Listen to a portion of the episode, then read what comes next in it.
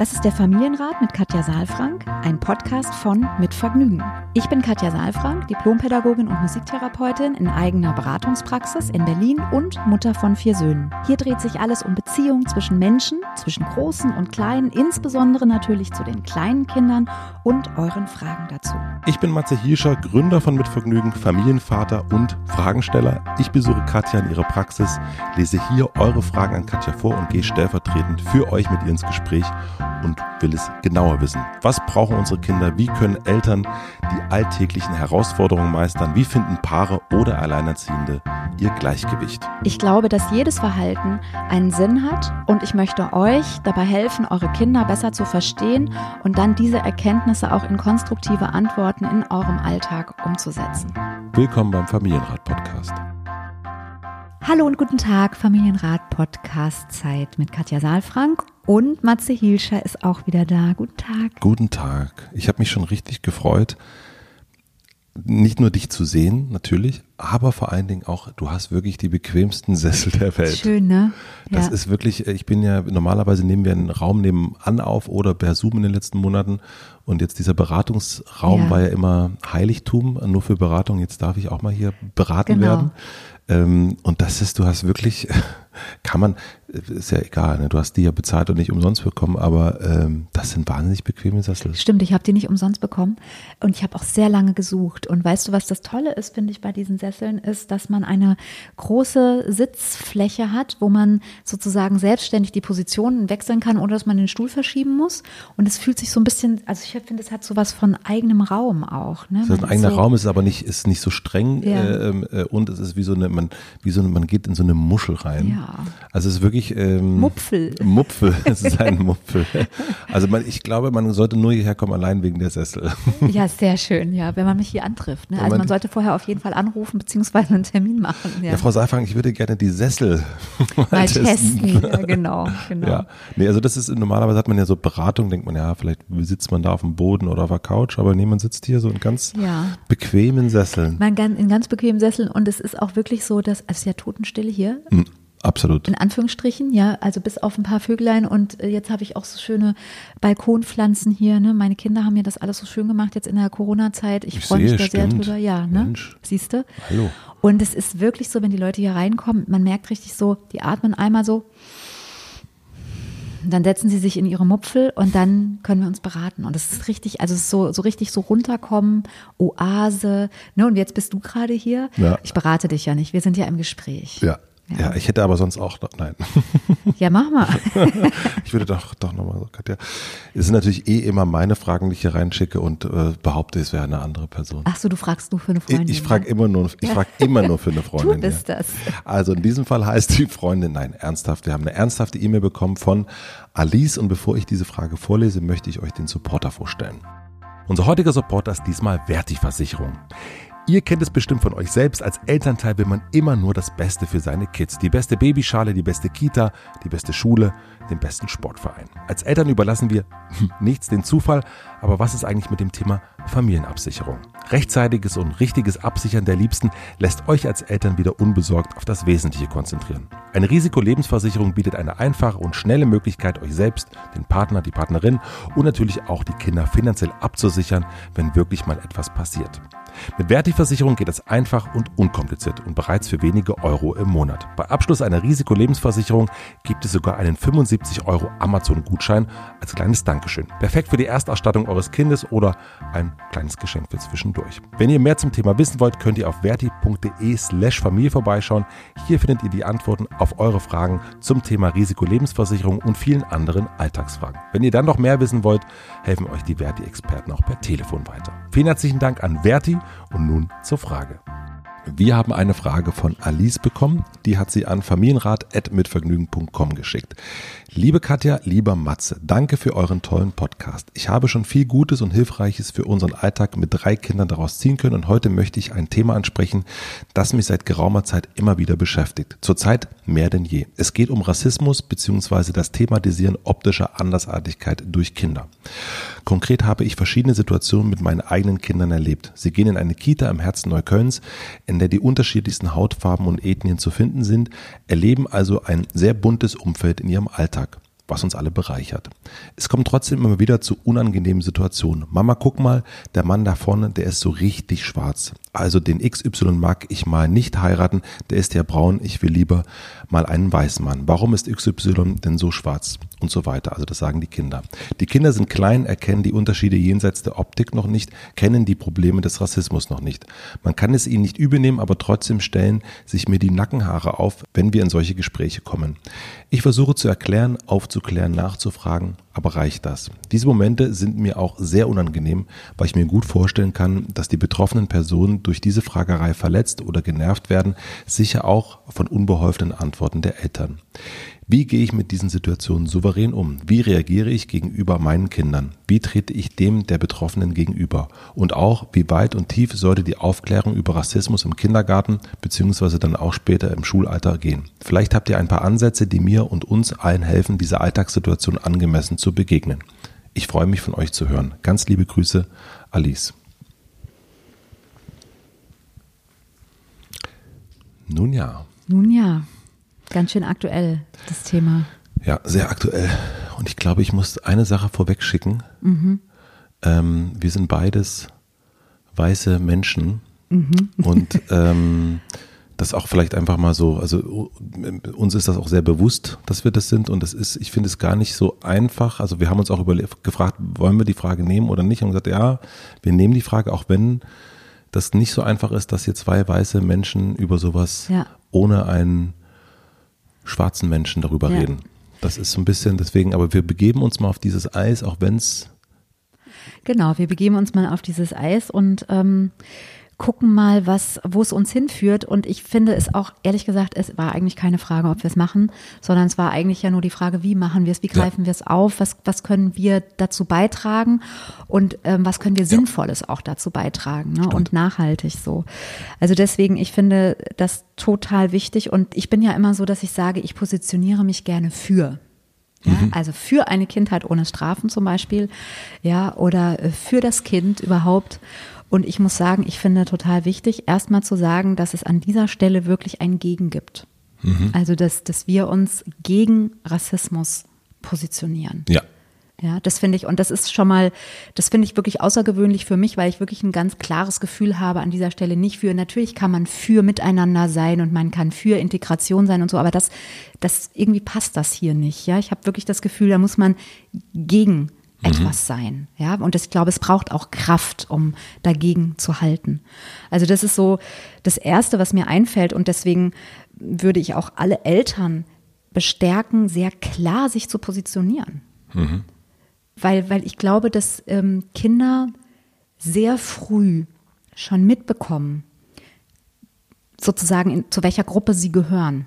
Ja. Ja, also das kriegt man mit bei Kindern im, in der Kita, man kriegt es spätestens im Schulalter, Grundschulalter, ist es so, dass die Kinder sehr klar feststellen, gehöre ich zu einer Gruppe, die privilegiert ist oder gehöre ich also wie ist die Hierarchie, ja? Mhm. Oder gehöre ich zu einer Gruppe, die, ähm, die unterdrückt wird, die ausgegrenzt wird, ja?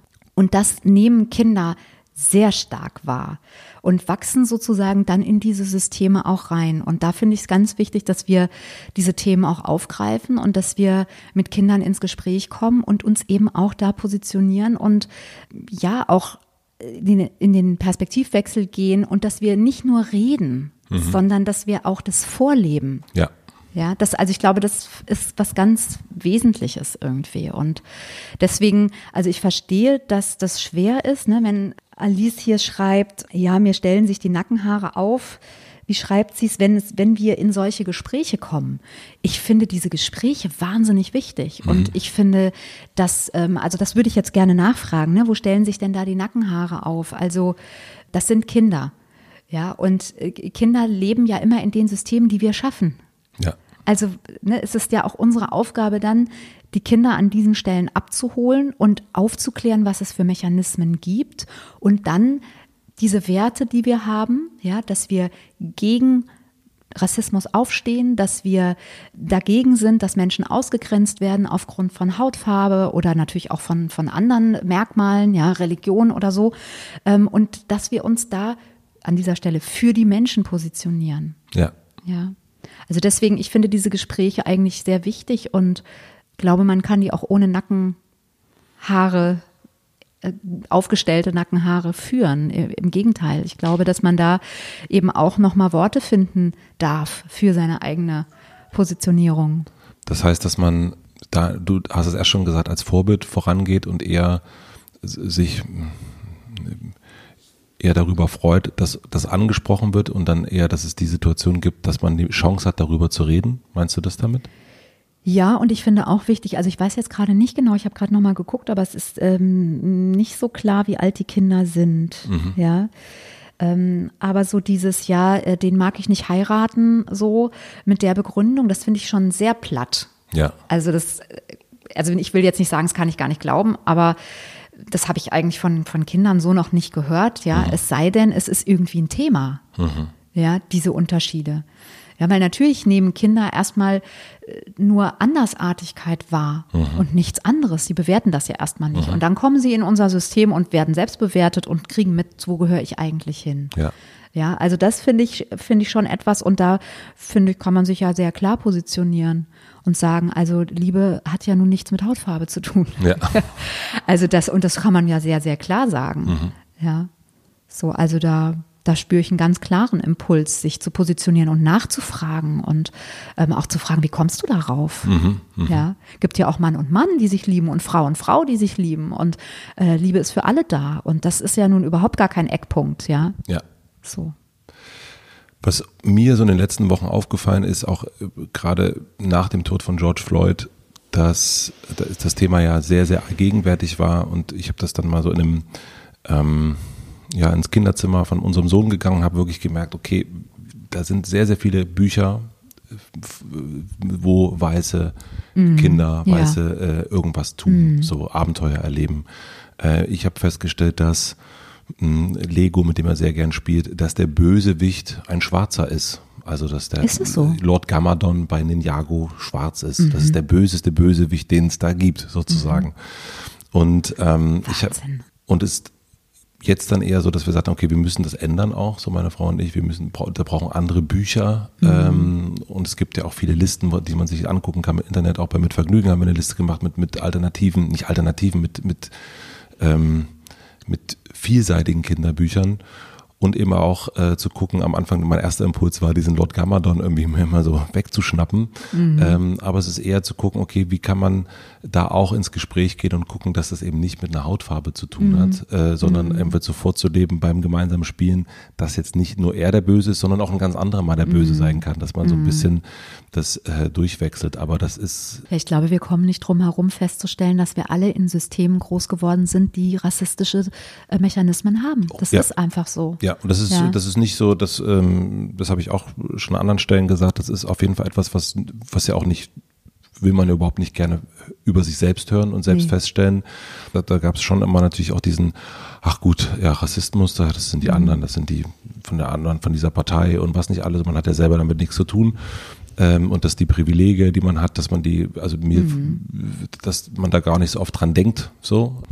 Aber das ist jetzt. Genau, die, ich glaube, die Privilegien sind uns nicht, ja. nicht so bewusst. Ne? Ja. Das, das finde ich das Entscheidende irgendwie, ne? Dass, wenn jemand, also ich weiß noch, auch, dass ich ähm, wirklich äh, aufgewachsen bin mit Worten, also ja. Schokokuss zum Beispiel. Ja. ja, das ist, also ich traue mich gar nicht, das andere Wort zu ja. sagen, weil ich das auch einfach, das habe ich mit meinen Kindern so besprochen, ganz früh schon und ähm, eben neue Worte dafür zu finden. Und ich habe mich das auch immer, also das fand ich schon auch immer sehr merkwürdig.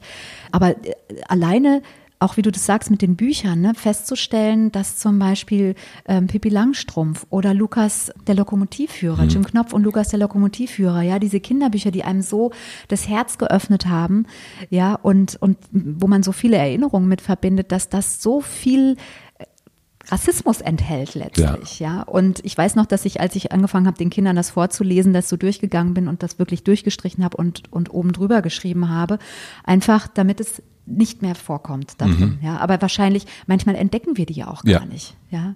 Manchmal ist man so drin und das ist ja nicht so, dass man die ganze Zeit selber Kinderbücher kauft, sondern da sind die Großeltern mhm. und man, genau das, man hat selber Pipi Langstumpf gelesen mhm. und das und dann denkt, ah, das ist ja toll, das ja. ist auch wieder und so weiter und ich will mhm. auch äh, Winnetou mit ihm gucken und so mhm. weiter und so fort und mhm. das ist man in diesen, äh, genau, wieder in den äh, Geschichten drin und, und, und führt es im Grunde weiter und ich glaube, das ist dann die Aufgabe an uns Eltern, zu zeigen, nee, das ist nicht, das ist nicht die Welt. Die Welt ja. ist viel, viel bunter.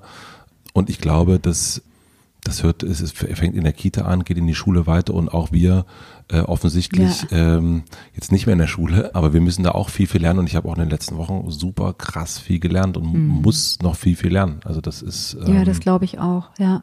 Dürfen wir auch.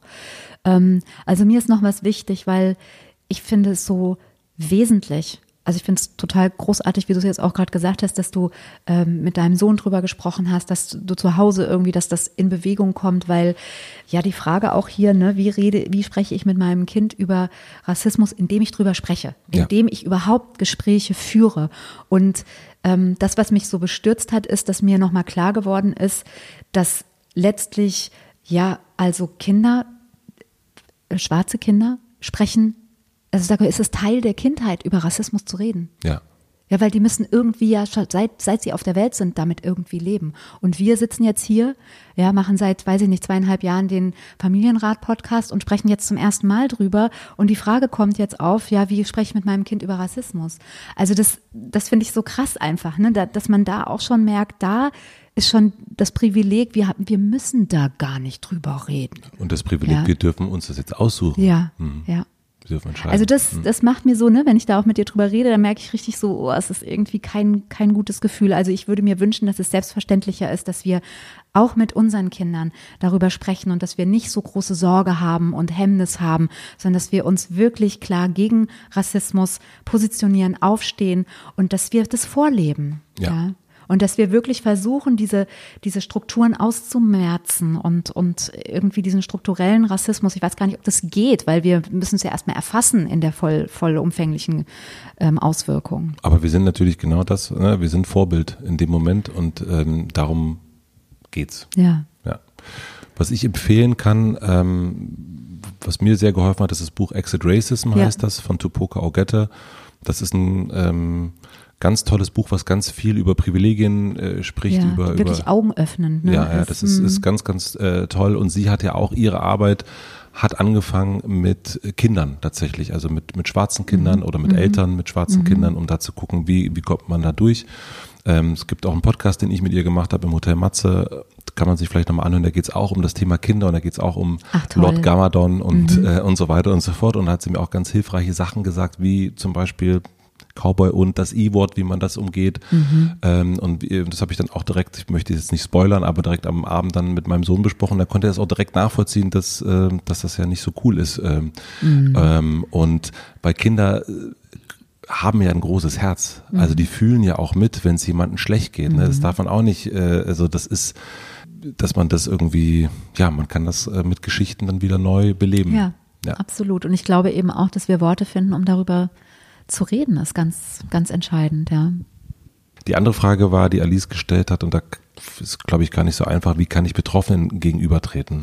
Ja, also sie hat das ja in so einem Pack ne, gefragt. Genau. Also sie hat irgendwie gesagt, wie gehe ich souverän um, wie reagiere ich gegenüber den Kindern so mhm. und dann eben auch, wie trete ich betroffen gegenüber. Ehrlich gesagt, finde ich es wichtig, die mal zu fragen. Genau. Also die zu fragen, die Betroffenen sozusagen zu fragen, was wünschst du dir? Ja. ja wie, wie können wir da gut mit umgehen? Also ich habe natürlich ein Gefühl als Mutter, dass ich das immer, also dass ich mich unter Umständen entschuldige oder dass ich irgendwie nochmal sage, ich habe keine gute Arbeit geleistet an mhm. dieser Stelle, ja offensichtlich, ja. Mein Kind weiß darüber offensichtlich noch nicht genug Bescheid, aber ich glaube, es ist echt wichtig, viel auch zu sprechen, was, was ist da gewünscht. Genau. Ja? Weil wir können es nicht wissen. Nee. Denke ich nämlich ja. auch. Und deswegen glaube ich auch, dass das, das muss man direkt nachfragen und natürlich auch nochmal vielleicht, gerade wenn es um die Kita geht, auch mal in der Kita nachfragen, auch mit den ErzieherInnen nochmal sprechen mhm. und sagen, okay, wie wird das Thema hier mhm. behandelt? Mir ist aufgefallen, das. Mhm. Ähm, mhm. warum? Vielleicht mhm. haben die da eine Antwort drauf. Also so, ich glaube, das können wir so aus der Ferne. Ja. Ähm, und wie gesagt, äh, als weise Menschen irgendwie nicht so richtig beurteilen. Ja. ja. ja. ist ganz schwierig, ja. Finde ich auch. Aber die Frage ist gut. Finde ich auch. Mhm. Ich finde es auch super, dass äh, du die gestellt hast, Alice. Und wie gesagt, ich glaube, äh, wenn du mal guckst, Alice Hasters hat auch ein Buch geschrieben, also deine Namensvetterin. Äh, ähm, Tupoka Augette, da gibt es auch eine Website, Exit Races, und da gibt es ganz, ganz viele Links auch, mhm. ähm, wo man sich weiterbilden kann. Und ähm, ja, ich glaube, dass ähm, in Verbindung bleiben, wie du immer sagst. Ja, genau. In Verbindung bleiben und ähm, in, in Beziehung gehen und wirklich sich positionieren. Also auch eine eigene Haltung finden dazu. Mhm. Ja. Ich würde sagen, ich mache mal wieder los. Ja, wir sehen uns nächsten Montag. Wir sehen uns nächsten Montag wieder. Bis dahin. Eine Bis schöne dahin. Woche. Tschüss, ciao, tschüss. Ciao. Abonniert den Podcast überall da, wo man Podcasts abonnieren kann. Wir freuen uns über Bewertungen, über Kommentare und natürlich, wenn ihr diesen Podcast einer einzigen Person weiterempfehlt. Und nicht vergessen, es gibt keine schwierigen Kinder, sondern nur schwierige Situationen. Und Eltern, die dann auch mal nicht weiter wissen. Das ist gar nicht schlimm. Das Wichtigste ist, dass ihr mit euren Fragen nicht alleine bleibt und euch nicht zurückzieht, sondern in Austausch geht und im besten Falle natürlich an uns schreibt. Wir freuen uns auf eure Fragen.